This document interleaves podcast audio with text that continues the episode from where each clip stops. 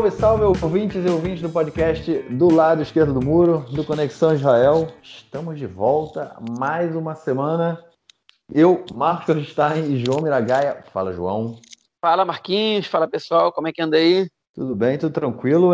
Gravando aí na quinta-feira, 10 horas da noite aqui em Israel. É... Primeiro dia de Hanukkah, Hag Sameia para todo mundo. Não é? Comendo aí sufganiota, aquelas coisas, acendendo a vela, aquela coisa. Eu, eu gosto muito de Hanukkah, cara. Eu gosto, eu gosto realmente de poder acender as velas, é bem legal. Eu fico acompanhando, é, é, eu, eu, gosto de poder cada dia botar mais uma velhinha ali na Hanukkah e chegar no final do oitavo dia e ver a Hanukkah acesa. Eu acho bem legal o, o, o, o próprio nome de, Hanu, de Hanukkah de ser também a festa das luzes, né? Eu acho um nome bem legal e uma festa bem interessante. Na verdade, é a única festa que ela era uma festa é, secular, não é? Que depois ela acabou sendo apropriada pelos religio... pela religião também.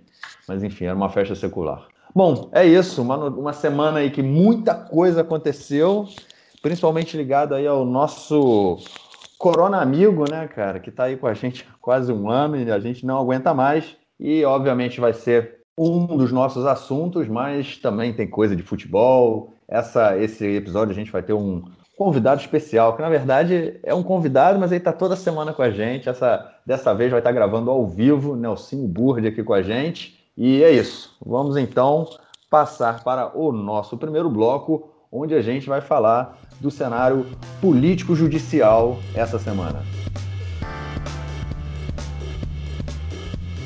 Aquela confusão de sempre. Né? Eu acho que é o fato da gente ter um desgoverno, né? Todo mundo numa disputa sanguinária quase entre os partidos aí, muita coisa, um tentando derrubar o outro, principalmente em função, é, a gente sabendo aí que nos próximos meses, possivelmente, é, a gente vai ter eleições. E, enfim, um dos primeiros assuntos aí que, isso, que a gente vai, vai tocar nesse bloco é uma mudança na lei básica da liberdade, é, a lei básica de direitos humanos e liberdade, vamos dizer assim. A lei básica, a gente já comentou nisso aqui, e para quem ouve lá outro podcast que eu faço é, nos Anais da Medinal, eu sempre falo das leis básicas. É, no episódio da semana passada houve uma lei básica. Mas enfim, a lei básica ela tem, ela tem um valor constitucional. Vamos resumindo muito rapidamente, né?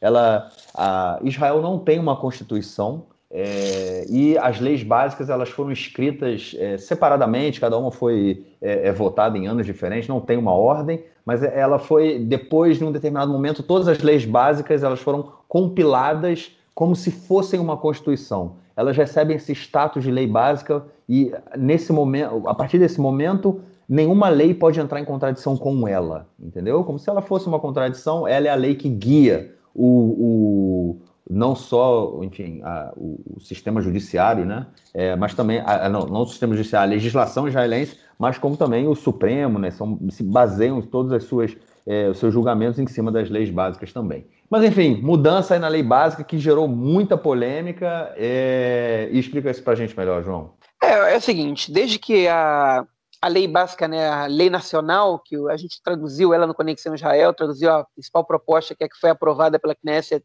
é, se não me engano, em 2017 ou 2018, né, desde que essa lei, que é a lei que define que o Estado de Israel é um Estado judeu, né, é, foi aprovada pela Knesset, essa, é, houve uma, enfim, uma, uma, insatisfação muito grande por parte da população árabe israelense, né, é, por terem sentido deixados de fora da, da, da, da definição do Estado sobre, enfim, de, de quem, de quem, para quem é esse Estado. Né? Existe uma disputa retórica em Israel é, e que obviamente se converte em prática, né? É, sobre, enfim, sobre se esse é o Estado judeu ou se esse é o Estado de todos os seus cidadãos. Né? A diferença é que é, a, a, maioria da direita israelense alega que se ele for o Estado de todos os seus cidadãos, ele não é um Estado judeu, enquanto a esquerda sionista diz que ele pode ser um Estado judeu e um Estado de todos os seus cidadãos. Né? É, obviamente que a parcela árabe israelense da sociedade, a grande maioria, é, não concorda que o Estado deve ser um Estado judeu, né? Mas enfim, então é uma, uma, é uma contraposição que existe entre, entre a, o, o, Estado ser judaico e democrático, né? A, a direita acha que o Estado tem que ser anti-judaico e depois democrático, enquanto a esquerda acha que o Estado tem que ser antidemocrático e depois judaico. É, enfim, e, e, e, essa disputa existe. Essa definição do Estado de Israel como Estado judeu é uma definição que vem à força, né? Porque quando você impõe uma lei constitucional que se define qual é o caráter do Estado, é, você, enfim, é, é, você não, não, não, não, não deixa com que a maioria determine, né? Você, obviamente que a lei tem que ser aprovada pela maioria, mas você precisa transformar em lei, né? Então é, então é porque alguma coisa está errada aí, né? É, é, o Brasil não existe, não tem no Brasil uma lei dizendo que o Brasil é o país dos brasileiros, né?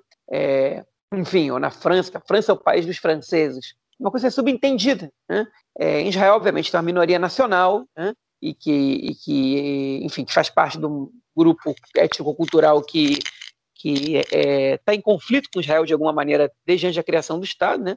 E obviamente que isso deixa a situação mais complexa, mas essa lei, ela também, ela, enfim, ela está recheada de polêmicas, é, e desde que ela foi, desde que ela foi aprovada, é, uma das principais críticas que se faz a essa lei é a ausência da palavra igualdade nela, né? Ou seja, é uma lei que diz que esse é o Estado judeu é, e que não, não separa nada, separa nem, nem um trechinho para falar sobre os não-judeus do Estado, né? que é, ela não é exatamente uma lei que ela segrega, porque ela não diz que está segregando, mas ela te abre precedentes para outras leis né, que possam vir a segregar, uma vez que, um, a, que uma lei que tem, que tem caráter de lei básica, que é alguma coisa que eu, chamaria de semi-constitucional, né, ela te abre esse precedente.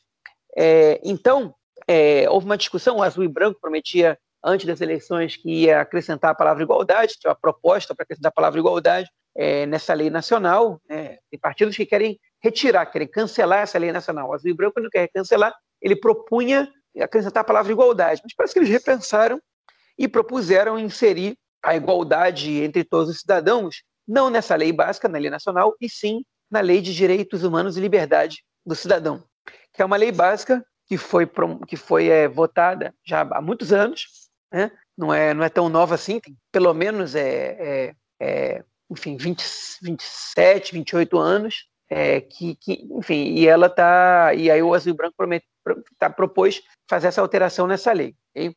É, combinado entre o Azul e Branco e o Likud é que essa, as alterações na lei básica tinham que ser feitas em comum acordo entre a coalizão, é, mas enfim, como nenhum dos dois partidos está cumprindo já com o um acordo de coalizão, então o Azul e Branco, é, inclusive para provocar o Likud, foi lá e propôs um projeto de lei que incluísse essa, essa, esse termo. Né? Agora, eles colocaram nessa lei e não na, na, na lei nacional, justamente para o Likud não ter muito argumento para refutar e votar a favor deles. Mas não funcionou, o Likud votou contra. Só que também não funcionou porque o Likud votou contra. A proposta passou em leitura prévia por 56 a 54 na Knesset, né? uma votação muito apertada, Lembrando que a Knesset tem 120 membros, 110 votaram nessas eleições, pelo menos votaram em algum dos dois lados, eu não vi quantas abstenções e quantas ausências a gente teve, mas foi uma votação muito apertada.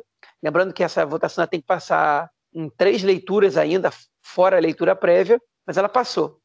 É, o Azul e Branco diz que, enfim, essa é estão cumprindo a promessa de campanha, que é que é barrar a, a, a tendência que Israel estava caminhando, a direção que já estava caminhando para se tornar um Estado menos democrático é, enfim, e, e, e, voltar, né, é, dar mais luz à democracia do Estado de Israel. Enquanto o Likud acusa o azul e branco de propor uma lei que dá margem para que os árabes, como minoria nacional, no futuro, é, é a médio prazo, possam é, exigir que, é, enfim, determinada autonomia ou soberania, inclusive sobre alguns territórios israelenses, com base numa lei que lhes dá o direito à igualdade, por exemplo, a volta dos refugiados, é, que poria em xeque o caráter judaico do Estado, enfim, e etc. Então, é, enfim, ela passou em leitura prévia, estamos aqui informando para vocês. Ela é arma de retórica hoje no rádio, escutei muito rádio hoje, a semana inteira, na verdade. Fiquei muito no carro, viajando pelo país por causa do meu trabalho. Escutei bastante rádio e, e os, as, os, programas de rádio israelenses eles têm como hábito entrevistar os políticos, né? E hoje foi uma constante, no dia de hoje, os políticos da direita que foram entrevistados, todos eles que eu escutei hoje acusaram a, a, o azul e branco de estar contribuindo para uma lei que é, transforma Israel no estado de todos os cidadãos. Né? O que, para um leitor, para um ouvinte é, é, de, é, desatento, soaria obviamente como algo positivo, né? mas em Israel não soa como algo positivo uma determinada parcela da população. Né? Enfim, então o problema do azul e branco é estar tá promulgando uma lei que transforma, que está tá aprovando uma lei né, que transforma Israel no Estado de todos os seus cidadãos, porque o Estado não pode ser de todos os seus cidadãos, tem que ser um Estado judaico. Né? É, e isso é muito problemático, né, do ponto de vista jurídico, do ponto de vista é, dos direitos humanos, e o azul e branco teve a, teve a inteligência de colocar essa, essa, de fazer essa emenda na lei que trata de direitos humanos. É, enfim, e por enquanto está tendo sucesso, mas vamos ver se esse sucesso vai seguir, porque ele ainda precisa, como eu disse, de, de ser aprovado em três leituras na Knesset e também precisa garantir que essas leituras vão acontecer antes da Knesset ser dissolvida, porque ela pode ser dissolvida a qualquer momento, como o nosso ouvinte frequente sabe, né? Que tá também já também já passou em leitura prévia a proposta do Yeshatid é, de, de dissolver a Knesset e convocar novas eleições para entre fevereiro e março do ano que vem. Então, é, enfim, é nessa situação que a gente está. João, eu ia te perguntar como é que o juiz Mene Mazuz do é, Supremo Tribunal de Justiça votaria numa questão como essa, se inclui ou não inclui a igualdade na lei básica.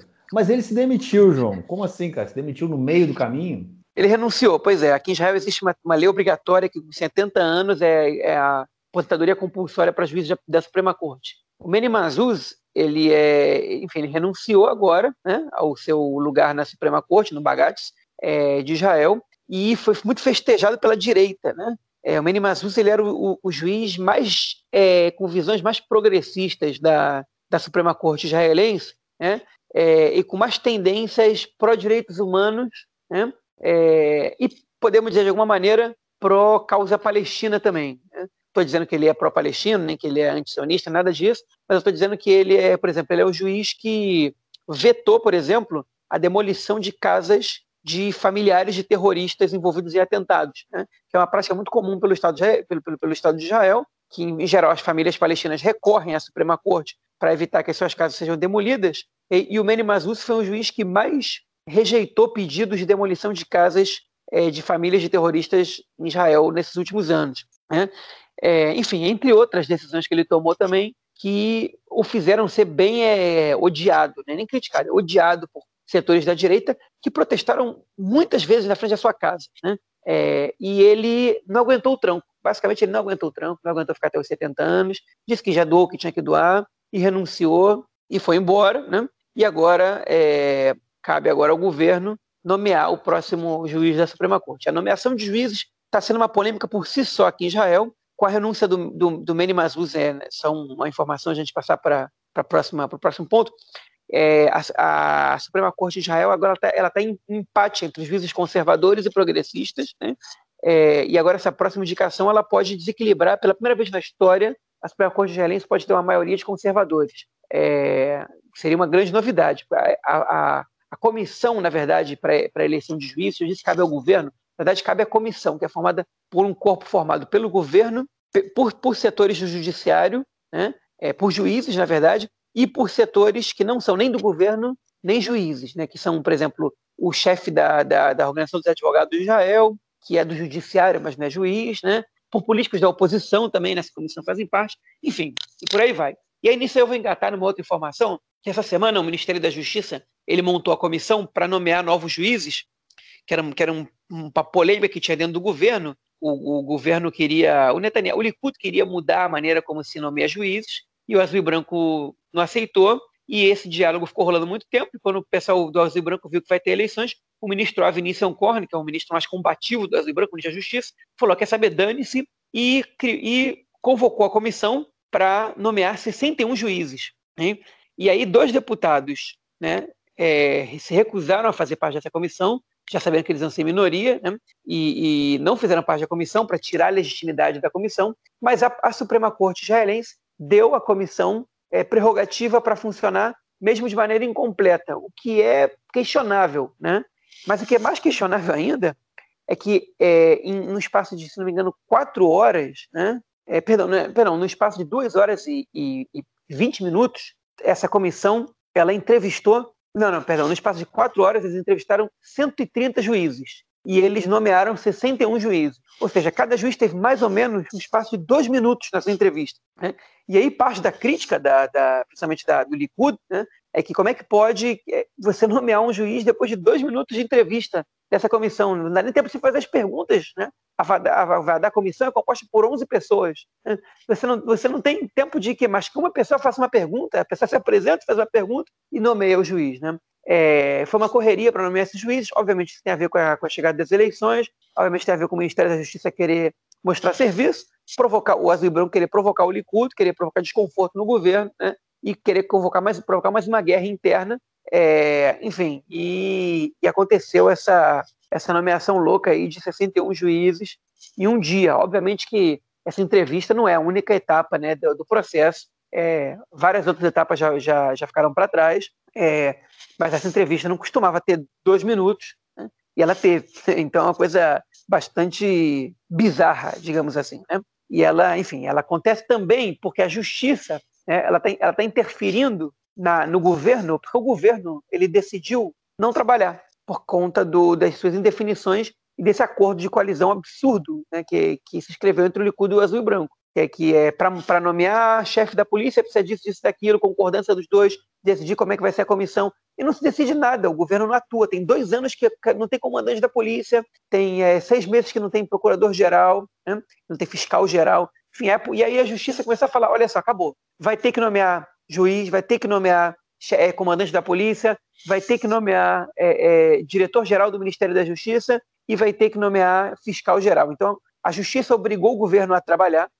E, ou seja, o Poder Judiciário obrigou o Poder Executivo a executar e o, e o Poder Executivo está começando a, a, fazer isso. Então, a gente vai ter agora, é, finalmente, um comandante da polícia, o ministro é, Amir Ohana, ministro da, da, Segurança Pública, já, já foi obrigado a, a mexer os primeiros pauzinhos ali para poder nomear o, o, próximo comandante da polícia. E essa nomeação de juiz, ela também obedece a, a uma intervenção do judiciário na passividade né, é, do governo atualmente, não a passividade totalmente é, é, voluntária, por falta de vontade de trabalhar, mas sim por estar em desacordo. É o governo mais absurdo que eu já vi na minha vida, em todos os países do mundo, democrático pelo menos. Né? Um governo que não se entende, que, que se prejudica, que se boicota, né?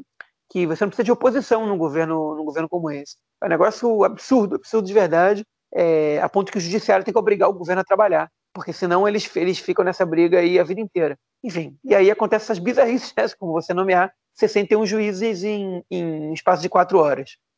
É uma bizarrice mesmo, né, cara? Que doideira. Eu só espero que o próximo ministro da Suprema Corte, né, o, o que vai substituir o Mene Mazuz, não seja nomeado depois de uma entrevista de dois minutos também. Cara, é muita loucura, é muita loucura. Não dá para Tá, o, que, o que acontece é, é, impressionante, né? O que, assim, o desrespeito, o descaso com o Estado. Eu tô, eu tô, falando, eu tô falando do Estado aqui, com a instituição em si, okay? com a estrutura pública. O descaso, né? O desrespeito.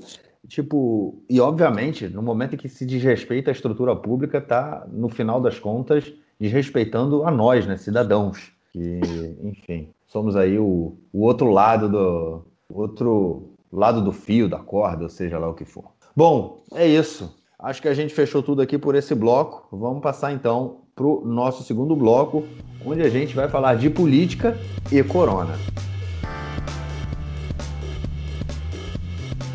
É, a gente tentou fugir nas últimas semanas, né, João? Acho que foram duas semanas que a gente ou não falou de corona, ou falou muito pouco de corona, mas não tem mais jeito, a gente vai ter que voltar a falar de corona nessa semana, porque, adivinhem só, o bicho está pegando o bicho está pegando. Acho que a gente, a gente falou que o bicho ia pegar de novo e a gente acertou. Por que, que a gente acertou? Porque a gente, a gente saiu do último lockdown ainda com um número de contagiados muito alto, né? eram 800 por dia, o que era um número alto. Só para vocês terem ideia, no primeiro, é, é, no primeiro lockdown, a gente entrou no lockdown quando a gente estava com 700 todos os dias. No segundo lockdown, a gente só entrou quando estava é, contando com 7 mil novos contagiados por dia. Enfim, saímos do segundo lockdown é, com um número ainda muito alto. É, o governo sim optou por uma abertura mais é, lenta e ela aconteceu. Só que agora, enfim, no dia, na verdade, de ontem, eu não me lembro se foi de quarta, hoje é quinta, né? Não me lembro se foi de terça para quinta ou de quarta para quinta. Em dois dias virou aquele bunda lelê total, aquela coisa que a gente conhece aqui de Israel aquele oba-oba, o governo diz que vai fechar, vai fazer é, lockdown só no período da noite e depois volta atrás, e resolveu abrir shopping e não tem nada, enfim, aquela bagunça. Vamos, vamos, mas vamos com calma, vamos com calma, porque tem muita notícia, tem muita coisa também envolvendo isso aí. É, antes da gente falar aí dessa questão. Não, vamos entrar então na questão do corona, João. Depois a gente volta aí para a questão política de uma coisa geral. Vamos falar então dessa questão do fechamento da noite. O governo inicialmente tinha prometido, prometido não, né? Porque não é uma questão de promessa. O governo tinha falado que agora no período de Hanukkah, né, a festa, ele ia fazer um fechamento noturno. É, é um fechamento que iria se estender pelo menos até o final do ano, porque ele pegaria a festa de Hanukkah e depois também as festividades de Natal e Ano Novo, e o, o objetivo era realmente impedir que as pessoas saíssem de casa para comemorar, ou com seus familiares, ou com outras pessoas qualquer, enfim, que as pessoas comemorassem. Lembrando que na festa de Hanukkah, né, a gente acende as velas no período da noite, né, a partir de 5 e não sei direito, mas enfim, é quando as estrelas aparecem, mas é no período da noite e todo e muita gente tem o costume de a cada vela acender na casa de um amigo, de um, de um parente, um familiar. Então as pessoas costumam sair bastante nesse, nesse período. Mas enfim, o governo tinha falado que ia fechar, depois voltou atrás. E não só voltou atrás, falou que não ia fechar porque não é, recebeu informações de que não era, é, não era eficaz, mas também resolveu abrir os shoppings os shoppings estavam fechados até agora. Na verdade, semana passada eles fizeram um piloto onde 15 shoppings pelo país foram abertos. Só que agora abriu geral, está tudo funcionando. O governo saiu de um lockdown noturno para um, uma abertura total do comércio é, aqui em Israel, num dia antes de começar a, a festa de Hanukkah.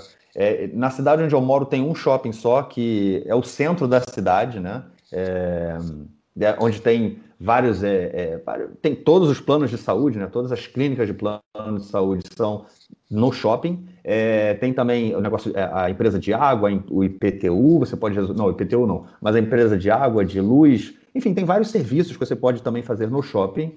É, correio, tem banco. Então, hoje eu precisei ir no banco. É, o que era uma coisa que eu não fazia, eu acho que é quase desde que começou a pandemia, né? Eu tive que marcar um horário para ir ao banco, e aí eu fui ao banco, que é no shopping, eram 9 horas da manhã o shopping já estava cheio. Não estava bombando, mas estava cheio. Eu não quero nem imaginar o que aconteceu depois. Ainda bem que eu fui e fui embora rapidinho. Mas que zigue-zague é esse, cara, que vai de fecha a noite para abre tudo? Olha, esse zigue-zague aí, é, ele tem a ver com duas coisas. A primeira é, a, é, é, na verdade, a falta de propósito, de noção né, e de profissionalismo dos membros do gabinete da Corona, né, que não escutam o que o Ministério da Saúde diz, ok? E tomam decisões porque eles acham que é a decisão mais popular, eles entendem que a decisão que eles estão tomando é impopular, eles voltam atrás e você muda da água para o dia no vinho, como você falou. Um dia você vai, ter, você vai fechar o país de noite porque o, porque o contágio está aumentando e de repente você cancela que vai fechar o país e de repente diz que você vai abrir o shopping, né? E aí no dia seguinte você começa a falar em fechar o país de noite de novo. A gente está agora na quinta-feira, a gente não sabe ainda se amanhã a gente vai poder jantar, jantar no Shabat, né, que é uma coisa muito comum aqui em Israel, com as nossas famílias ou não. É um negócio bizarro. Então, essa, é, é, é essa na verdade, é, é, busca por popularidade em suas decisões do governo, que não sabe se quer agradar é, as pessoas que estão que colocando a saúde em primeiro lugar, as pessoas que estão colocando a economia em primeiro lugar. No final das contas, o governo toma decisões que são ruins para a economia e para a saúde, né, porque anuncia lockdown né, sem fazer. Então, você não está melhorando a saúde e está assustando a economia, né, que é a pior coisa que você tem que fazer, né, se você quer que a economia respire. Enfim, é um, é um negócio é, é assustador, essa, essa falta de profissionalismo. Não se escutam os, os, profissionais do Ministério da Saúde, eles falaram fechar o país à noite não resolve o problema. A diminuição que isso vai fazer na contaminação é ínfima, né? enfim, e o governo não, não, não faz isso. Segunda razão né, é, pela qual esse tipo de coisa acontece hein, é porque a gente está agora às vésperas de eleições, né? E, e a adesão, na verdade, as duas, as duas questões têm a mesma raiz, hein? Mas, mas elas se acentuam com a proximidade das eleições e as notícias que vêm antes e depois dessas decisões. Né? Então, o governo né, e o, o gabinete da Corona, qualquer outro gabinete, ele é motivado por é, novidades políticas que possam acontecer nesse, nesse momento. Então, quando o governo anuncia que ele não vai mais fazer é, esse fechamento, essa, essa praticamente esse toque de recolher, né? essa proibição de você sair de noite de casa, né? É, ele, é, na verdade, ele, ele toma essa decisão no mesmo dia que ele anuncia que entre 60 e 100 mil doses da, da vacina da Pfizer já estão chegando no país agora, começando a chegar hoje, né? e já vão ser dadas na população, muito provavelmente, até o final do ano, né? profissionais de saúde devem ser os primeiros a tomar vacina e, e, e parte da população de risco. Né? Então, é, é, ou seja, você não toma uma decisão pela saúde porque você já tem um pretexto para dar. Né? É, e, e, não só em relação à corona isso acontece. Na verdade, hoje, ontem, dia de ontem, na, na quarta-feira, o Guidon Sar, né, um deputado importante da lista do Likud, número 5 do partido, okay? que, enfim, que é, é ex-ministro do, do, interior, ex-ministro da educação, né, foi ter ministro de cargos importantes, é, enfim, que chegou a dar um tempo no Likud nos últimos quatro anos, voltou agora nas eleições de 2019. Né? Ele, que não recebeu nenhum ministério nessa festa de 54 ministros e vice-ministros de governo. Né? Guidon Sar não foi presenteado com nenhum ministério nem vice-ministério. Guidon Sar, que não pegou nem, nem a presidência de uma comissão da Knesset, hein? pelos simples pecados de ter tido a ousadia de enfrentar o Netanyahu nas primárias do Likud. Ele cansou de, de ser humilhado dentro do partido, né? de, de ser enfim, retaliado é, por tentar ocupar o lugar do Netanyahu e ocupar democraticamente, digamos, vamos dizer a verdade. O Netanyahu ganhou as eleições democraticamente ali interno do Likud, mas, mas é, a retaliação não parece ser muito democrática. É, e ele resolveu sair, anunciar que saiu do Likud e vai formar um novo partido para concorrer é, com o Likud nas próximas eleições. A novidade, ele, ele, fez um pronunciamento público, os canais de televisão deram destaque para isso, interromperam a programação para ver o pronunciamento do Guidon Sar. Eu achei que ele teve um status de estrela maior do que o, do que o, que o tamanho dele merecia. Na verdade, isso foi na terça-feira, perdão. Não foi na quarta, não. Foi na terça-feira que isso aconteceu, é, terça-feira de noite. Enfim, ele teve, teve muito destaque. Já começaram a falar, o Eisenkot, que é o ex-chefe das Forças Armadas, vai agora estar tá com Guidon Sar. Aliás, o Eisenkot, fazendo um parênteses, um dia ele tá, ele vai concorrer pelo Partido Trabalhista junto do prefeito de Tel Aviv. No outro dia ele vai concorrer com Yair Lapid, é, que é um partido de centro né, com Yeshatid, agora ele vai concorrer com o Guidon Sá, que é de direita. Cada, cada dia, de acordo com o interesse da, da mídia, ele está num, num, bloco político diferente. Ninguém nunca nem perguntou para ele se ele é direita, esquerda, centro, se ele pretende concorrer às eleições. Ele está quietinho no canto dele e estão enfiando ele em pesquisa, estão fazendo um monte de coisa. Mas, enfim, fechando esse parênteses aí, Guidon Sá anunciou que vai ter o partido dele. Ninguém sabe quem é que vai estar nesse partido ainda. A gente escutou rumores e tal. Na verdade, hoje a gente já sabe, mas hoje, ontem já fizeram pesquisa e o Guidon Sara aparecia entre segundo e terceiro lugar nas pesquisas.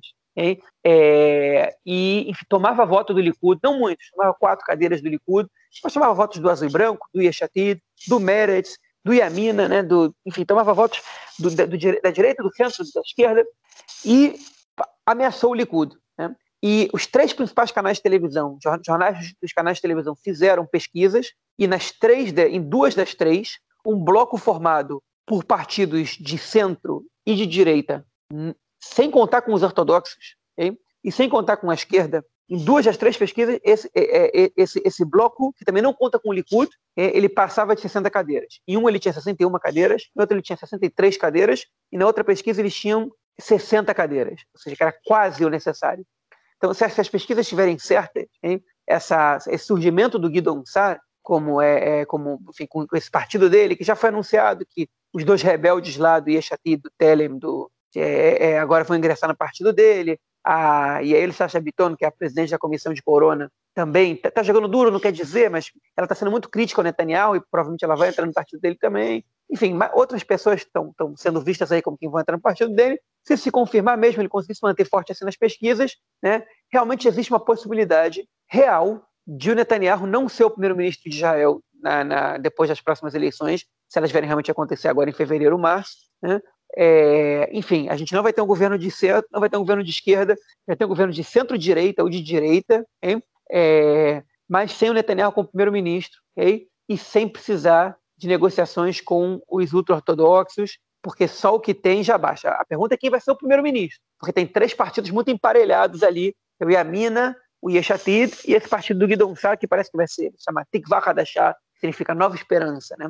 É, mas enfim, essa foi a novidade do momento. E aí, como é que o governo responde quando, quando esse caos começa a aparecer? O governo vai lá e anuncia agora, aconteceu há pouquinho tempo antes da nossa gravação, a normalização das relações com o quarto país árabe nos últimos três meses, que é o Marrocos, né? que foi anunciado agora. É, o governo Netanyahu, enfim, é, é, é, óbvio que é uma notícia importante, é óbvio que é uma notícia boa né, para Israel, é, essa, eu, eu, acho que pela, é, a, é primeira das quatro relações que Israel estabelece que tem uma contrapartida negativa para o mundo, né, no caso, não só para os palestinos, mas para o mundo, né, para a luta política da autoridade palestina, é mais uma má notícia. Enfim, as outras três também foram. É, mas enfim, vamos entrar nisso. Mas o Netanyahu anuncia e ninguém me convence que esse timing desse anúncio, que foi anunciado inclusive pelo Trump, primeiramente, não tem a ver com, com, essa, com esse lançamento da candidatura do Guidon Sar é, aí para concorrer contra o Netanyahu, não dentro do Likud, mas agora com o partido criado por ele,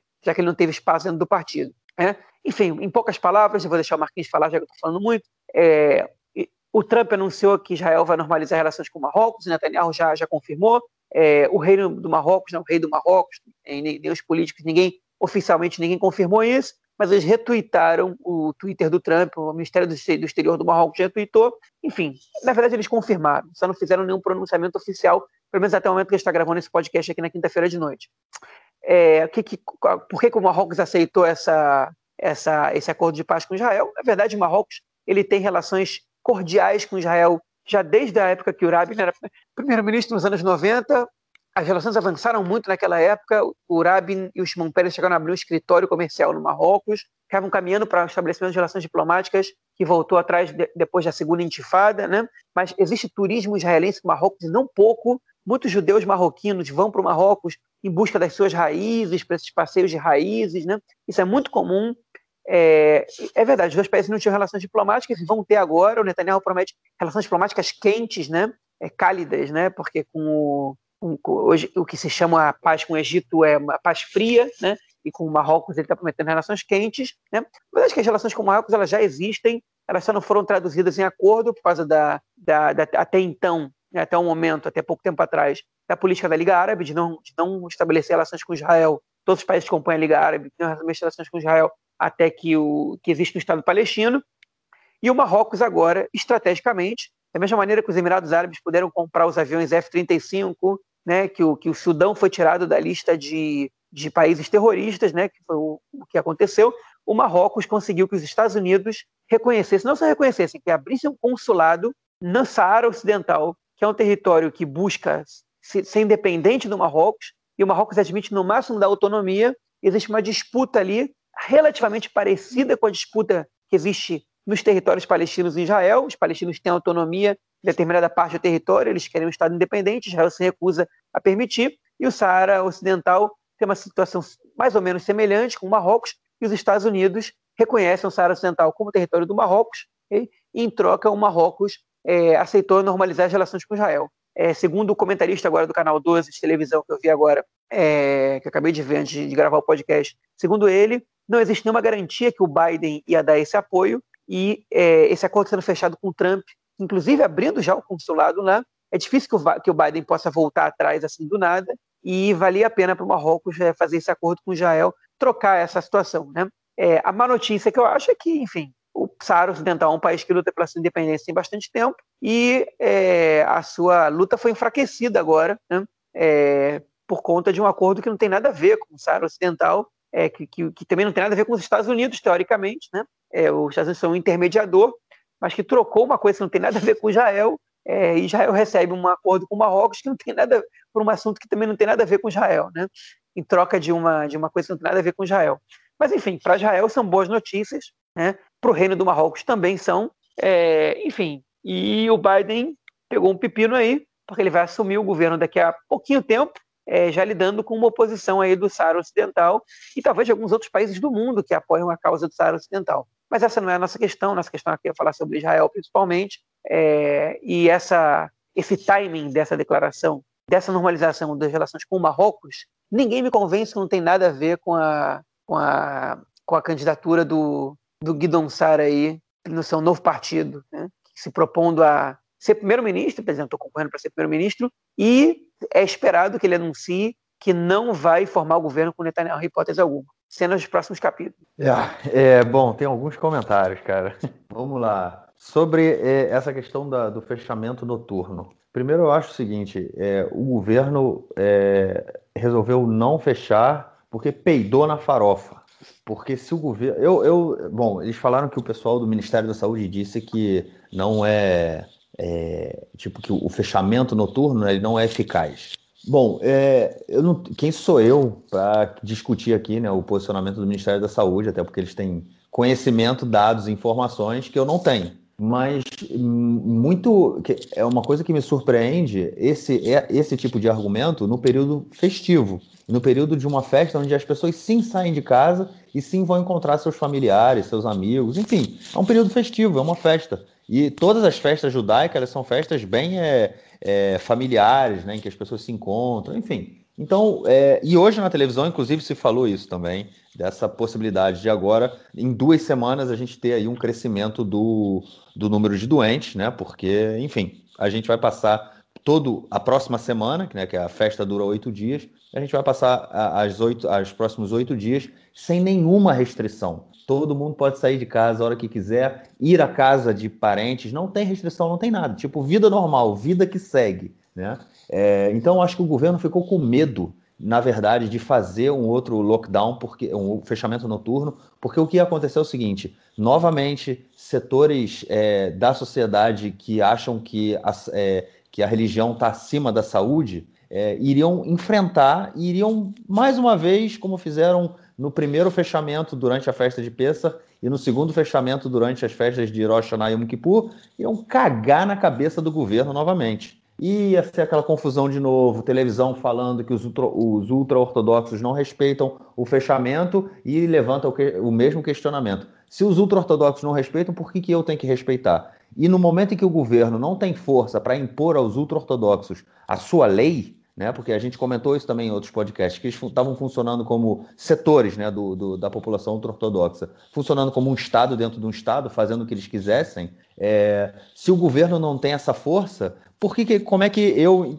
Tipo, ia ser uma crise muito grande, né? Porque a gente a está passando por isso o tempo todo. Né? Toda vez que tem um fechamento, tem um setor da sociedade que não se preocupa, que não respeita, e outro setor que é obrigado a respeitar, que paga multa, né? que, enfim tem uma série de, de problemas aí. Então, acho que o governo ficou com medo de enfrentar mais um fechamento, mais um desgaste. Tem a questão da eleição que você falou, obviamente está ligado diretamente. Né? O Netanyahu, mais do que nunca agora, ele precisa do setor ultra-ortodoxo do lado dele. Isso tem a ver também com, com, a, com, a, é, com a decisão do Guidon Sar de sair do Likud. Né? É, enfim, eu acho que o governo amarelou, o governo é, optou por não comprar o desgaste, porque ia ser muito feio, e não só isso, também, por, eu acho por questões eleitorais, resolveu abrir aí o shopping e deixar é, os donos de lojas que respirarem um pouco, né? tentar colocar algum dinheiro para dentro nesse período festivo, e sinceramente, eu não quero nem chegar perto do shopping aqui da cidade, porque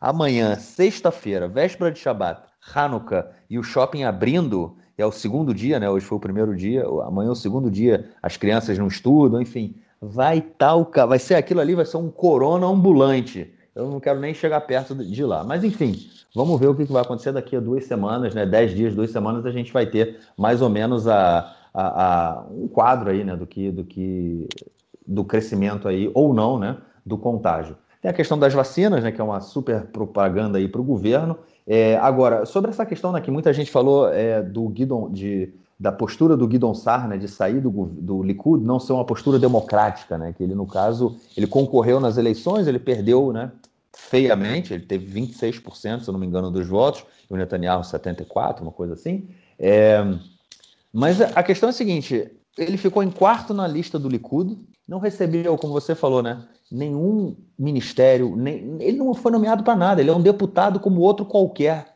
sem nenhum cargo extra. Ele não é, não é ministro, não é vice-ministro, ele não é chefe de nenhuma comissão, né, não é líder de nenhuma comissão, ou seja, e ele foi o quarto da lista do Likud. Não sei se também é, ah, desrespeitou a decisão. Não, meu amigo, o, o, Netanyahu cagou na cabeça dele. Ele já tinha feito isso com o Ariel Sharon é, em 96, ele deixou o Ariel Sharon de lado, depois o Ariel Sharon acabou assumindo um ministério. Mas, enfim, ele, o Bibi faz isso com seus opositores, né, com, com quem disputa com ele dentro do Likud, e foi a vez do Guidon Sar. Eu acho que, assim, particularmente pensando ele que tem ambições políticas de ser o primeiro-ministro, né? Acho que foi a posição correta. Ele falou assim: ó, não posso ficar aqui na sombra do Netanyahu, até porque o que não falta dentro do Likud é herdeiro, né, pro Netanyahu, do Netanyahu, né? A quantidade de deputados que estão ali só esperando ele sair fora para dizer, botar a cabecinha fora d'água é, é muito grande. Mas enfim, fechando aí com essa notícia do Marrocos, né, que você falou, é impressionante a quantidade de presente que o Bibi ganhou do Trump, né, cara? Porque toda essa movimentação aí de, de normalização dos laços, o Bibi nem estava sabendo, né? A gente comentou isso no episódio assim que fechou o acordo com os Emirados Árabes. O Bibi não estava nem sabendo disso. O Trump é que falou meu amigo, vamos lá fechar, então você normal. É tipo, né? Óbvio que foi um acordo mais amplo. O Emirados Árabes está recebendo a, avião F-35, né? Que é o avião mais moderno do mundo, o avião é militar, né? Mais moderno do mundo. Ele é indetectável por radar, ou seja, muda um pouco a. Imagina só uma, uma esquadra aí de 20 aviões F-35 voando indetectáveis, é, muda um pouco né, o equilíbrio é, militar, né? Dá uma, dá uma assustada. Mas enfim, o, o Emirados Árabes está ganhando esse, ganhou esse avião e, e eles usaram o, o, o, argumento de que eles, eles conseguiram frear a anexação israelense. Né? Ou seja, o Emirados Árabes eles chegaram a um acordo com o, o Trump e a gente falou disso. O Trump comunicou o Benjamin Netanyahu, né? Ele comunicou Netanyahu que ia que eles iam que o Emirados Árabes iam normalizar as relações com Israel. O Netanyahu nem sabia, ganhou de presente. Tanto é que teve maior confusão com essa coisa aí com o F-35. Primeiro ele disse que sim, que ele sabia que ia vender, depois disse que não, que ia vender, enfim, caiu de paraquedas, não sabia onde estava pisando, e ele só colhe os louros. É assim, nasceu realmente com virado para a lua é, e está colhendo os louros, é, sem sombra de dúvida. É, a gente tem aí o Emirados Árabes, a gente tem o Bahrein, a gente tem agora o Marrocos e o Sudão, né, que está meio, meio, né, meio é, parado aí, a gente comentou no episódio passado.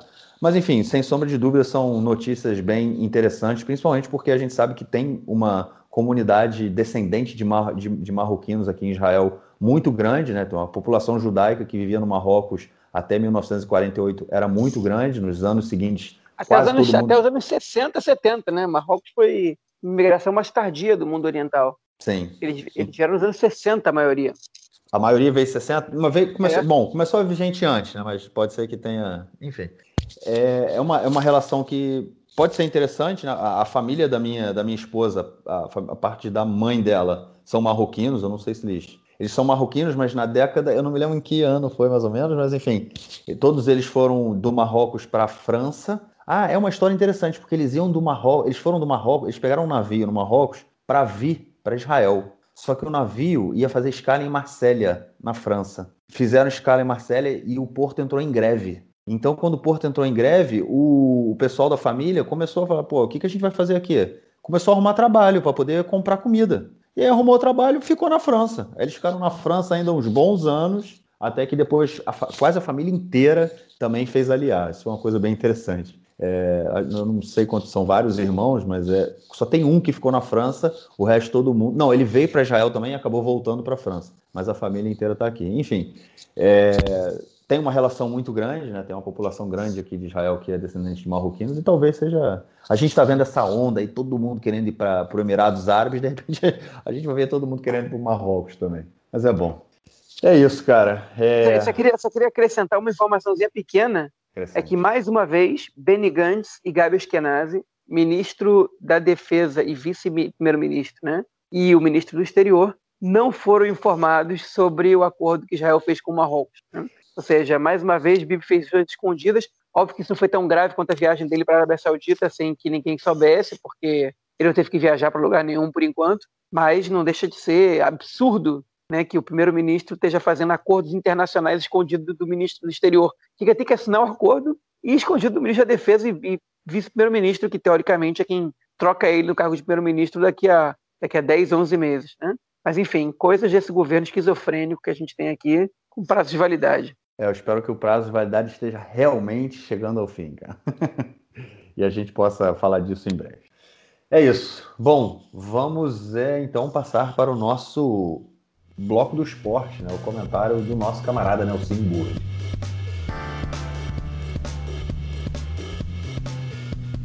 Para, para, para tudo, porque hoje a gente não tem mensagem do nosso camarada Nelson Burd no nosso bloco do esporte, a gente tem o Nelsinho Burd ao vivo com a gente. Fala, Nelsinho, como andas, cara? Meu caro Góres, tem amigos do Conexão Israel do lado esquerdo do muro. Mandar um abraço pro João, que chegou na época mais contente dele no ano, que é Hanukkah. O João gosta de comer aqueles sonhos Ele compra o sonho sem recheio, daí ele chega em casa, bota um monte de doce de leite dentro, parece um hambúrguer aquilo, e aí ele come feliz da vida. É, João, você tá ao vivo, você pode responder ao vivo, cara, pela primeira vez. Vou deixar, vou deixar o ouvinte imaginar se eu como a ganhar assim, desse jeito que o Nelson falou ou não. Um hambúrguer de subganear, cara. Eu gostei disso, né? Assim, um hambúrguer desse aí, cara. É, aí tu bota um. Tu bota, porque re, aqui em Israel, na padaria, na confeitaria, eles não botam muito recheio.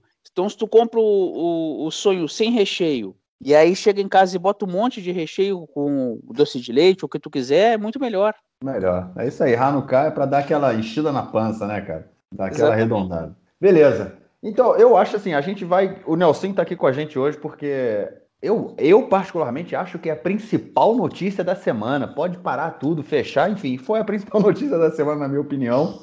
Um sheik do Emirados Árabes comprou 50% do time de futebol Beitar Jerusalém. É o time Beitar de Jerusalém.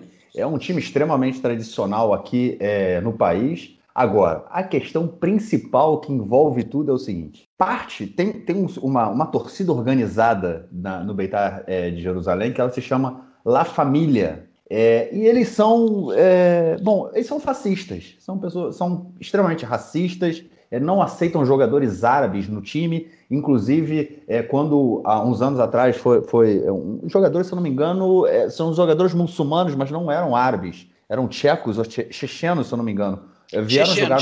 Chechenos. Isso. Vieram jogar. Pô, soviético, Nelson, porra. Não, porra, Nelson. Da antiga... soviético, porra. Foi da antiga União Soviética. Era o. Da... o que, que aconteceu? O... Eles fizeram lá a pré-temporada. Eles fizeram lá a pré-temporada, ficaram lá por volta de um mês, foram muito bem recebidos, coisa e tal. E aí houve alguns jogos amistosos e alguns jogos treino. E alguns jogadores agra agradaram. E aí eles trouxeram dois jogadores, ou Sim. três. Dois deles eram, eram muçulmanos, e aí houve um, um manifesto, uma, uma, uma carta anônima, que falaram: se houver jogadores muçulmanos, nós vamos protestar. Inclusive... E essa carta não estava assinada, era uma carta anônima. E aí, na secretaria do clube, é, jogaram um coquetel molotov. Isso aí foi em 2011. Peraí, a gente, a gente já vai entrar nessas questões aí. Peraí, peraí, deixa eu só explicar outra questão. Que é a seguinte: é, teve isso que o Nelson falou. Depois, um desses jogadores fez um gol em um jogo e a torcida La Família se retirou do estádio, eles foram embora por, pra, porque eles não, se recusavam a comemorar um gol feito por um jogador muçulmano. Enfim, afastou muita gente do Beitar, né? Óbvio, óbvio que eles são uma minoria, a grande maioria dos torcedores do Beitar não são racistas, não são fascistas, mas se afastaram do time, se afastaram da, da torcida, e agora a gente tem um sheik árabe dos Emirados Árabes, comprou aí 50% do time. Ele promete um investimento de 300 milhões de shekels nos próximos 10 anos. É, na verdade, se eu não me engano, é, metade disso é, foi para o atual dono do, do Beitar e os outros 150 milhões ele, ele vai investir no time, no clube diretamente. Mas a questão é a seguinte, e aí a gente abre aí porque isso é uma prova de como política e futebol aqui em Israel se misturam muito, a gente vai conversar sobre isso agora. Mas a questão é, será que vai virar Beitar Al-Quds ou vai continuar Beitar Yerushalayim? Deixa a bola para vocês. É uma boa questão aí, uma boa questão.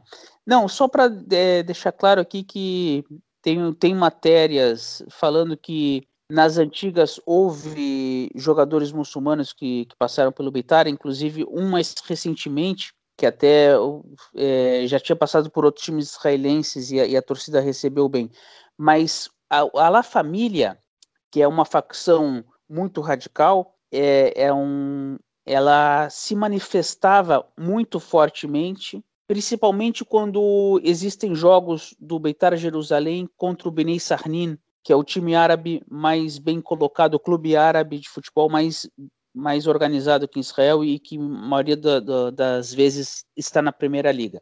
E aí o que, que acontece? Quando tem um jogo ou em Sarnin, no norte do país, ou em Jerusalém, a polícia faz um esquema de segurança para que os torcedores não, não tenham enfrentamentos. Aí o que, que acontece? O que, que aconteceu nessa história? Eles, aqui em Israel, quando tem um grito racista, pode ser contra árabes ou contra o, o, que for, a punição aqui em Israel é com perda de pontos na tabela de classificação. Então, muitas vezes, o, quando tem um jogo do, do Beitar Jerusalém contra o Beni Sarnin em Jerusalém, o, o, locutor oficial do estádio fica no microfone falando: pelo amor de Deus, não, não gritem nada, não falem nada. Mas o, os torcedores passam por cima e fazem o, os cânticos é, provocativos. Né? Eles fazem esse cântico, e eles cantam de um modo até rebelde, meio adolescente, meio juvenil. É, tinha um canto que eles cantavam: Nós somos o time racista do país. Cantavam isso. A Kubutsa, a Gizanit, a Medina, eles cantavam isso aí. E isso aí é uma coisa que o, o clube cortava na, na, pele, cortava na carne, porque eles perdem pontos na tabela de classificação. Então é literalmente um gol contra. Não apenas por ser o racismo, mas porque também tira pontos da tabela de classificação. Pois é, agora eu acho a gente tem que. Vamos tentar colocar em contexto essa, essa compra do Betar, né? E tudo tudo isso que o Nelson falou agora, que é, o seguinte: é, a gente tem que partir do princípio, e quem discorda disso está errado, é, que futebol e política se misturam o tempo inteiro, no mundo inteiro. Né? Não existe como, como você dissociar, na verdade, nada né, da política, mas, mas o futebol em si ele tem é, raízes muito profundas na política desde o surgimento da Inglaterra, né? É, e, e, a sua chegada em todos os lugares do mundo. Aqui em Israel, por exemplo, a Liga Israelense de Futebol ela é anterior à criação do Estado de Israel, né? Ela, a primeira edição da Liga Israelense de Futebol é, se não me engano, é de 1931, é, que o primeiro campeão foi a Polícia Britânica, foi o time da Polícia Britânica.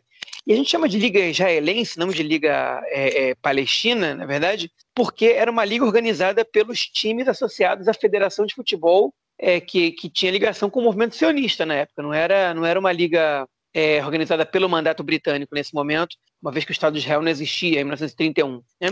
A Liga Israelense de Futebol, na verdade, essa liga é, sionista, judaico-sionista, ela foi uma das poucas ligas, pelo menos nessa parte do mundo, né? dali para o Ocidente, continuou funcionando, inclusive, durante a Segunda Guerra Mundial. É, e ela tem sua origem né? é, associada também, os clubes têm as suas origens associadas a movimentos, né? a, a dissidências, a correntes internas do movimento sionista. Né? A gente tem os principais, é, é, os principais times de Israel, eles começam ou com Betar, né, no caso Betar Jerusalém, ou Maccabi, ou Apoel. Né?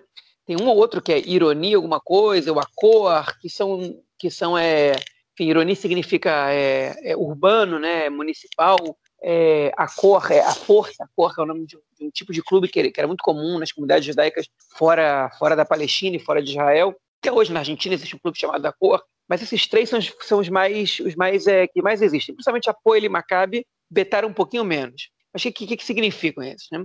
É, significa o trabalhador, né, que era associado ao, à, esquerda sionista, né, ao, ao, maior movimento, na verdade, das, é, é do, do, interno, morte corrente do movimento sionista até os anos é, 70, 80, que era, que era a esquerda sionista trabalhista, principalmente, né, e a Poel significa o trabalhador. Maccabi era o grupo é, mais ligado ao centro, ao, ao liberal, o sionismo mais liberal, né? É, e que era que tinha o esporte também como, como questão central, o esporte, o exercício físico, né? como questão central até para a sua crença sionista. E Betar era associado ao movimento sionista revisionista, não confundir com o revisionista do Holocausto. Né? O movimento sionista revisionista é a direita sionista, revisionista porque quando eles viram que o movimento é trabalhista, né? o movimento sionista socialista, ele era ele começou a se tornar hegemônico, ou pelo menos majoritário dentro do movimento sionista, eles romperam com o movimento sionista, com a organização, sendo que, ele, que, que, o, enfim, que a esquerda estava deturpando o sionismo, e eles são revisionistas, no caso que o que o, o, que o Herzl, né, o criador do sionismo político, escreveu, na verdade está sendo deturpado e a gente está trazendo ele de volta através do nosso movimento. O movimento sionista revisionista tem uma tradição muito militarista, alguns segmentos deles têm uma tradição racista também, né? É, e um desses clubes, o principal expoente dessa ideologia é o Betar Jerusalém, Betar Yerushalayim em hebraico, que é um do que a gente pode chamar dos quatro clubes grandes em Israel, pelo menos em relação ao tamanho das torcidas, né?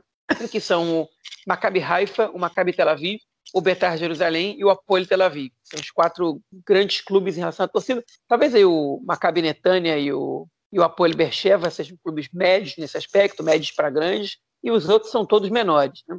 Esses quatro são os únicos que têm torcida no país inteiro, digamos pois assim. Pois é, exatamente. E aí o Maccabi Haifa e o Maccabi Tel Aviv, eles são é, um pouco mais tipo neutros nessa questão, não são exatamente neutros, mas um pouco mais neutros. O Apoio Tel Aviv é um clube com uma torcida, pelo menos a torcida que vai, que vai aos jogos, muito mais de esquerda, né? Inclusive era o, era o clube do Yitzhak Rabin, ele era, ele era torcedor do Apoio Tel Aviv, ia no estádio. Inclusive no dia que ele, que ele foi assassinado, antes de ir para a praça, ele estava assistindo um jogo do Apoio Tel Aviv em casa. É, o Rabin que era fanático por futebol e pela seleção brasileira também. E o Betar Jerusalém era o time tradicional da direita, o time do, do que foi prefeito de Jerusalém e primeiro-ministro, né? é o time do, se não me engano, do Ruby Rivlin, é, enfim, e, e, e, é, e, é, associado com a direita, né? é, na verdade, bastante associado. Isso não quer dizer que, que, que o, que o Jerusalém não tenha torcedores de esquerda, deve ter, tem até torcedores árabes, nem que o apoio Tel Aviv não tenha torcedores de direita. Inclusive, alguns apoios têm mais torcedores de direita que de esquerda hoje em dia, porque às vezes se identificaram mais com a cidade onde estão do que com a tradição do time lá atrás. Né? Por exemplo, o apoio Bercheva. Mas, enfim, essa, dando essa introdução, é importante a gente falar sobre isso. Né? O, La Família, que é, um, que é a torcida que, ao que o Nelson se referiu, né? é uma torcida organizada que, que, que ela é famosa por cantar que o Betar Jerusalém é o clube mais racista de Israel. Né? É, ou a torcida mais racista de Israel. Né? Eles tinham, eles tinham uma, uma, música que eles cantam todo jogo, orgulhosamente. E já foram pegos cantando é, é, em homenagem ao assassino do Rabin, que eu não gosto de dizer o nome dele aqui, porque eu não, prefiro não lembrar para ninguém o nome dele, que ele seja esquecido, que o nome dele seja esquecido, né? é, entre outras coisas. Né? É, enquanto a torcida do Apoio Tel Aviv, ela, ela enfim, pra, pra também para simbolizar seu, é, é, sua identidade, deu uma radicalizada nos últimos tempos e, uma, e teve uma aproximação, inclusive, com, com movimentos antisionistas da própria esquerda. Né? Acho que os cartazes, às vezes, que aparecem já não são mais só do Che Guevara, mas também são de, enfim, de, de personagens é, até árabes e, e, ícones palestinos, às vezes aparecem do apoio Tel Aviv. Mas, enfim, é, isso é isso, é, é, a relação com política, né? traduzida nos dias de hoje. Então, os, enfim, os símbolos eles acabam se radicalizando.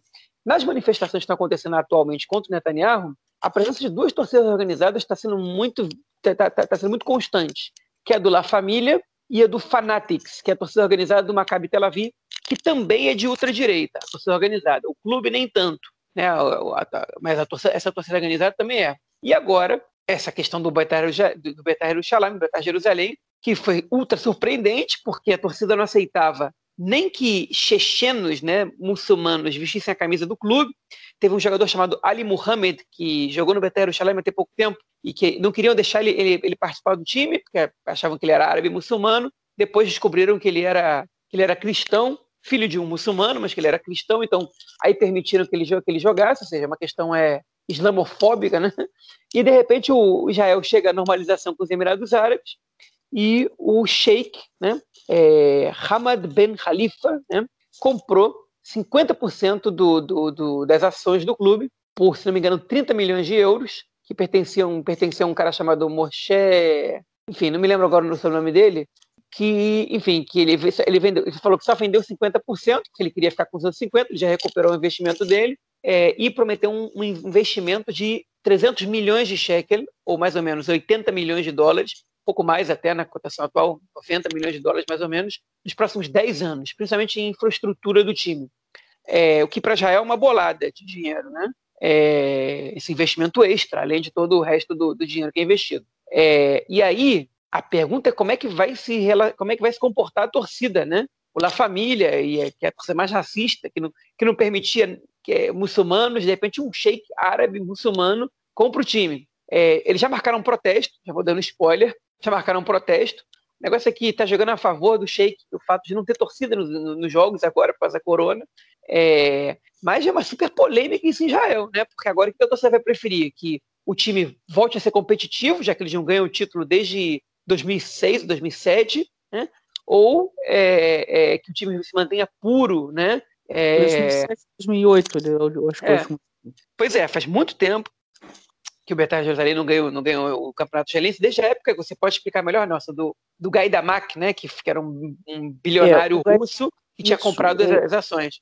Exato, franco-russo, na verdade. Ele, ele era ele, tinha, ele veio da, da Rússia e se estabeleceu na França, saiu da França porque o, digamos que o fisco francês tinha algumas, algumas arestas para parar com ele, e aí ele apareceu em Israel ele imigrou para Israel e ele tinha um capital que na França ele não conseguiu explicar exatamente a origem. E aqui ele investiu no, no Beitar Jerusalém, trouxe muitos jogadores, inclusive muitos jogadores brasileiros. Desse último título, o destaque era o centroavante Rômulo, que tinha vindo do Grêmio, foi artilheiro aqui dois anos seguidos, bicampeão. Só que o detalhe foi o seguinte: o, o Gaidamak ele também começou a entrar na política israelense achando que levaria o voto dos torcedores eh, do Beitar Jerusalém e não aconteceu. Ele se lançou à prefeitura de Jerusalém em 2008, mas teve menos de 5 mil votos. Eh, e até num ato de desespero na época,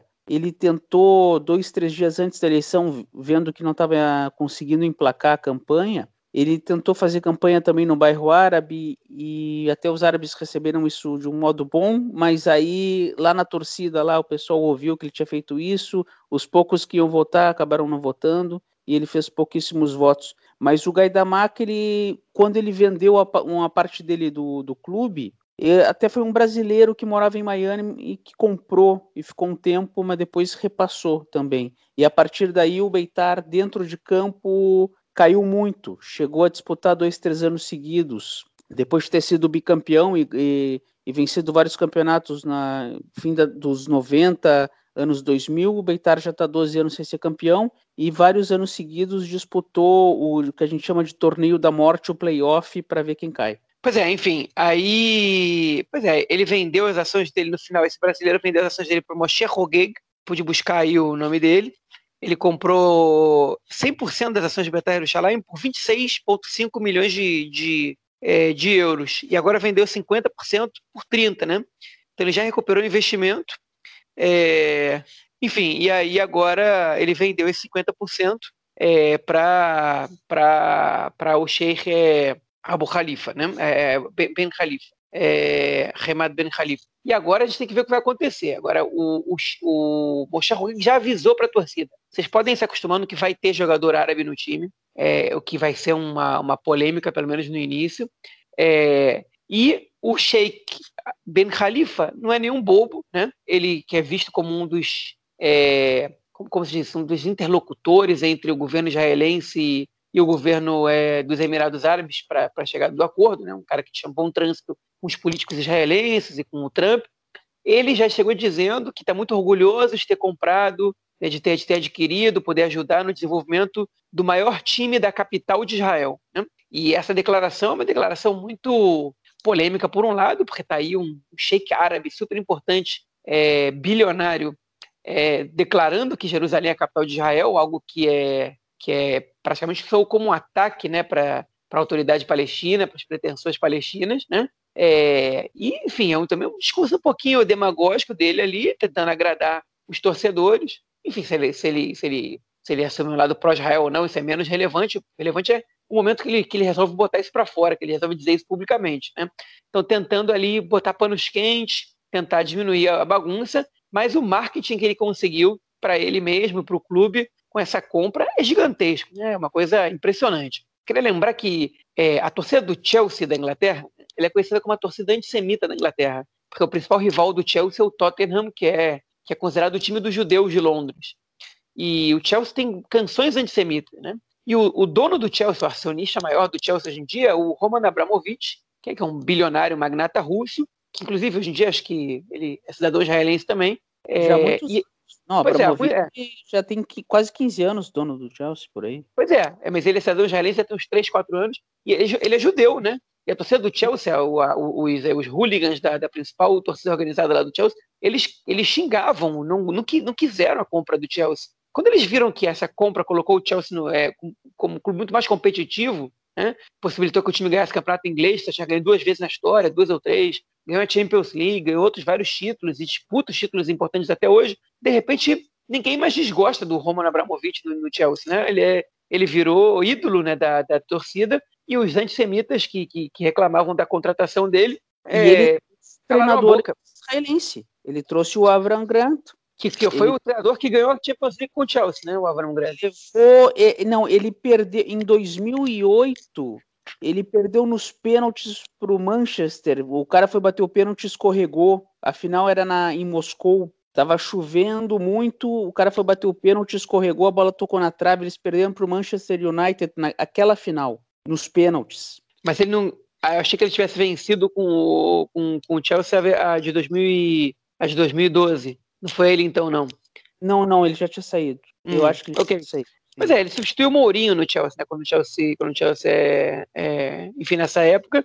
Mas enfim, pois é, e o, e ele e, e isso, isso diminuiu um pouco é, o radicalismo da torcida, o antissemitismo diminuiu ali, né? Então é, essa, é por causa dessa compra do, do clube pelo Abramovich. Pode ser que isso aconteça também no Betar Jerusalém, pode ser que, que isso empurre o time, a torcida a ser mais tolerante, que, que faça com que a, a, a grande maioria da torcida seja mais barulhenta do que o La Família, que é essa minoria muito barulhenta, que seja, menos seja mais silenciosa. E é importante dizer também que o La Família o Betar tem conseguido domar o La Família muito mais do que antes nos últimos dois, três anos. Né? É, o clube chegou a ganhar, inclusive, acho que no último ano, o Fair, Play, é, o prêmio Fair Play do campeonato, e a torcida foi é, é parte, é, é, parte integrante dessa, dessa premiação. É, e agora essa compra, ela pode, por um lado, fazer com que esse barril de pólvora exploda, ou ela pode fazer com que emerja uma maioria mais tolerante, que silencie é, os, os hooligans, os fascistas, né, racistas da, do La Família. Tomara que seja isso que aconteça. Olha, tem, tem um detalhe interessante, é, em especial sobre o La Família, porque o La Família existiu até 2011, 2012, quando teve aquele ataque do de coquetel molotov contra a secretaria do, do clube, que chegou a ferir pessoas. É, o líder do Na Família, ao vivo na televisão, disse: Esse ataque não partiu da gente, alguém está usando o nosso nome, a torcida está desfeita. E a torcida ficou inativa durante alguns anos. E voltou 2015 para 2016 com pessoas que não eram da torcida usando o nome. Essas pessoas, muito, muitas delas, eh, são adolescentes. Muitas delas são adolescentes que, a partir dos 12, 13 anos de idade, moram perto do estádio de colher aqui em Jerusalém e vão juntos, porque aqui em Israel não tem problema de assalto, as pessoas podem caminhar à noite sem problema nenhum, vão todos juntos, coisa e tal. Mas qual é a ligação deles com a política, fora essa questão de cantos de torcida, coisa e tal? O La Família se ligou a um grupo chamado Leavim, e tanto o tu via em, na arquibancada do Beitar pessoas com camiseta do Leavim, como pessoas com camiseta do La Família em manifestações desse Leavim. Esse Leavim é um grupo que se coloca a uma extrema direita da política de Israel. Se tu tens o. Nelsinho, Nelsinho é Leavá, não? É Leavá, Leavá. Leavá, desculpa. Leavá. Desculpa, Leavá. É, Leavim é uma, uma comunidade no sul, uma cidade do, do, do sul. Eu confundi, tem razão. E aí, essa união dos dois deu um, um teor político maior para essa nova para essa nova roupagem da família que não eram as mesmas pessoas daquela época. Eles usaram o nome e fizeram, mas a grande maioria dessa, o, dessa, dessa torcida é, são, são adolescentes. A grande maioria são, são, são adolescentes.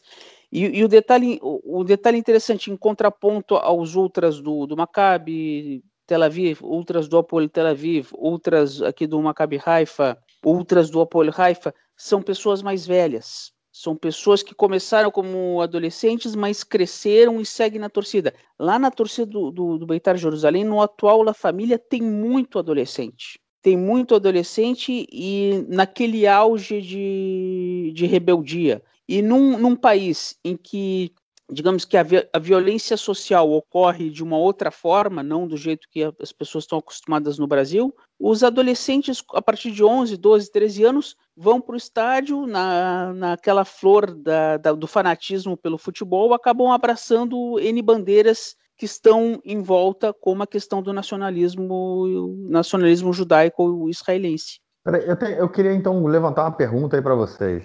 Eu queria que vocês dissessem o que, vocês. Qual foi a intenção do Sheik ao comprar o Beitar Yerushalayim? Eu já ouvi gente dizendo que a intenção dele é justamente quebrar né, preconceitos e criar pontes e mostrar, ó, oh, nós árabes não somos tão, tão ruins, tem árabes bons também, né? Tipo, é, o cara do Beitar Yerushalayim pensando, né? É, tem árabes bons também, agora a gente comprou o time de vocês, vamos lá, oba-oba. Ou vocês acham que o cara comprou como uma forma de virar para esses caras fascistas do Beitar Yerushalayim e falar assim, chupa, agora é meu. Qual, o que vocês acham, cara? Eu acho que é negócio. Eu acho que é economia. Ele pode ter, ele, é, ele pode ter sido orientado, olha, esse clube é mais isso, outro clube é mais aquilo, mas eu acho que ele que ele está fazendo negócio. Eu acho que a grosso modo é uma questão realmente econômica e isso, essa questão da característica do time vem meio que num apêndice. É, é, é a minha sensação. É, eu acho que eu acho que ele, enfim, eu não, ele, ele com certeza está visando lucro, mas eu também acho que ele está é, tá, ele tá fazendo marketing para ele mesmo, né? Ele está, enfim, mostrando, ele está tentando fazer uma imagem de tolerância para ele, né, para pro, os seus negócios e comprar o Betar Yerushalayim e domesticar é, os, os ultra-radicais é parte da, da, do marketing que ele está construindo. Então, acho que, enfim, para foi uma estratégia genial por parte dele, mas que vai ter que ser muito bem administrada para dar certo, né? Mas enfim, tem muito dinheiro para poder pensar como é que ele vai fazer essa administração. Então, ele vai, ele vai ter agora, ele vai entregar para as pessoas certas tocar esse negócio para frente. Vale lembrar também que esses é, 30 milhões por ano de cheque que ele vai investir no clube, é, ele, ele, já declarou que é basicamente para é, estrutura física e formação de talentos. Considerando que o Betar Jerusalém já tem um estádio, né, que é o, não, é, não é, não é próprio, é um estádio público, é da prefeitura. Não, pois é, que você não precisa construir, né, que é o estádio TED em, em Jerusalém, que os clubes de Jerusalém usam, é, ele provavelmente vai investir em melhorias no CT do clube e em formação de talentos, né, que é vender jogadores para a Europa, que é fabricar e vender jogadores, e é assim que ele vai fazer dinheiro. E nessa brincadeira aí de fabricar e vender jogadores, eu duvido que ele esteja pensando em restringir o seu cenário de formação de jogadores somente a judeus. Né? Eu acho que ele vai, ele vai investir em formar jogadores árabes também, e a gente vai ver como é que isso vai é, modificar aí a visão da torcida do Betar sobre, sobre essa administração. Mas um negócio que eu, eu, eu acho que no momento que, que os gols começarem a aparecer e os títulos começarem a surgir, vai ser difícil segurar. Assim, vai, vai, vai, vai ser difícil que, que, que o La Família consiga sobrepor sua, sua vontade à do, do resto da torcida. Né? Quando o time começa a ganhar campeonato, é difícil que, que, que, que a torcida fique contra o clube. É, e aí o que pode acontecer é que essa dissidência aí do Betar crie outro clube mais puro, né? É, enfim, que eles possam exprimir seu racismo de uma maneira é, é mais livre, pelo menos sem interferência de um dono é, árabe, né? Nesse caso. É, enfim, mas eu acho que eu, eu, eu, aposto que na hora do vamos ver, a maior parte da torcida do Betar de Jerusalém como o Nelson falou, né, o La Família é formado muito um bando de. Quem toca o negócio é um bando de, de, de, de moleque. Na hora que a. Na hora que, que os gols aparecerem, a torcida vai com prazer calar a boca desses moleques. Porque. Eu acredito, eu acredito nisso. Eu concordo contigo plenamente. É, e aí é muito importante esse, esse primeiro ano e de repente um segundo ano. Se, se o desempenho for bom, se de repente é, conseguirem trazer o Beitar para um patamar que ele não está há mais de 10 anos, com certeza vai conseguir vai conseguir domar, domar a fera. Eu concordo plenamente. Agora, tem uma, tem uma questão também que de repente ele vai vai ter que de repente trazer um ou outro jogador de repente importante ou um ou outro jogador que possa dar uma calmada na torcida. Trazer de repente um nome de impacto aí, não sei se é o plano dele ou não, mas se trouxer, já dá uma boa de uma, de uma aliviada. Já dá uma boa de uma aliviada. Porque de mais a mais, o, o, o, torcedor do futebol, ele, ele é um, um apaixonado, ele é um. No futebol, às vezes a gente tenta falar de um modo racional, só que no momento que o time está passando por um momento difícil, a racionalidade ela, ela acaba perdendo de mais a mais, por mais racional que seja o torcedor, ele é um apaixonado, ele é um passional. Então, mesmo que tenha uma, uma ideologia por trás, se ele gosta mesmo do time, o time está ganhando, ele vai acabar ele vai acabar cedendo ou vai acabar criando uma narrativa dentro da cabeça dele que possa convencer. Não, no final a gente que, que comprou ele porque ele entendeu o nosso, o nosso espírito. Eles vão inventar alguma coisa se o time estiver ganhando. Se o time perder, aí sim a revolta vai ser, maior, vai ser muito grande. Aí sim. Bom, acho que é isso. É, debate interessante, a gente realmente tem que ver aí o que vai acontecer daqui para frente com o Beitar Yerushalayim e seu novo dono dos Emirados Árabes. Nelsinho, algo mais a declarar? Não, eu acho que é, é, é mais ou menos por aí mesmo. Vamos aguardar aí o, o, os acontecimentos. Só uma coisa que o, que o João falou muito interessante, que de repente poderia pintar uma, uma dissidência, essa onda mais radical, mais é, ultranacionalista de um setor da torcida fez com que torcedores que não concordam com essa linha ultranacionalista fizessem uma dissidência chamada Beitar Nordia, né, Beitar Nordia Jerusalém. E eles se dizem seguidores de uma linha histórica do Beitar que, na, na visão deles, não incluiria esse ultranacionalismo. E, de repente, dependendo de como for a, a visão do atual Beitar Jerusalém, do Beitar Jerusalém histórico, poderia ter uma outra dissidência que seria o Beitar ultra-judaico ou nacionalista judaico, como era até pouco tempo atrás na visão desses torcedores. Nelsinho, brigadão pela sua presença aí ao vivo, gravando com a gente. É, Valeu. Sempre, sempre muito a acrescentar aqui no esporte. E obrigado pelas mensagens toda semana. E a gente, obviamente, conta com você com as mensagens e participações também ao vivo aqui, cara. Grande Maravilha. abraço. Grande abraço a vocês aí, ao pessoal que está nos acompanhando e até a semana que vem. Valeu. Hag Samer. Hag Samer. É isso, cara. Algo mais a acrescentar ou ficamos por aqui? Ficamos por aqui. Beleza, esse episódio ficou um pouquinho mais longo, matamos aí com o Nelsinho e notícias agitadas. Infelizmente não é mais só sobre o corona. O quadro político aí tá voltando a aquecer e isso é positivo. Beleza, cara, a gente se fala então na semana que vem, grava mais um episódio. Valeu, abraço, Valeu. Samer aí para todo mundo. Samer e a gente se fala. Abração. É. Tchau, tchau. Show de bola. É. A verdade é que até terça-feira tava uma bosta as notícias e de repente tudo aconteceu. Uma e meia.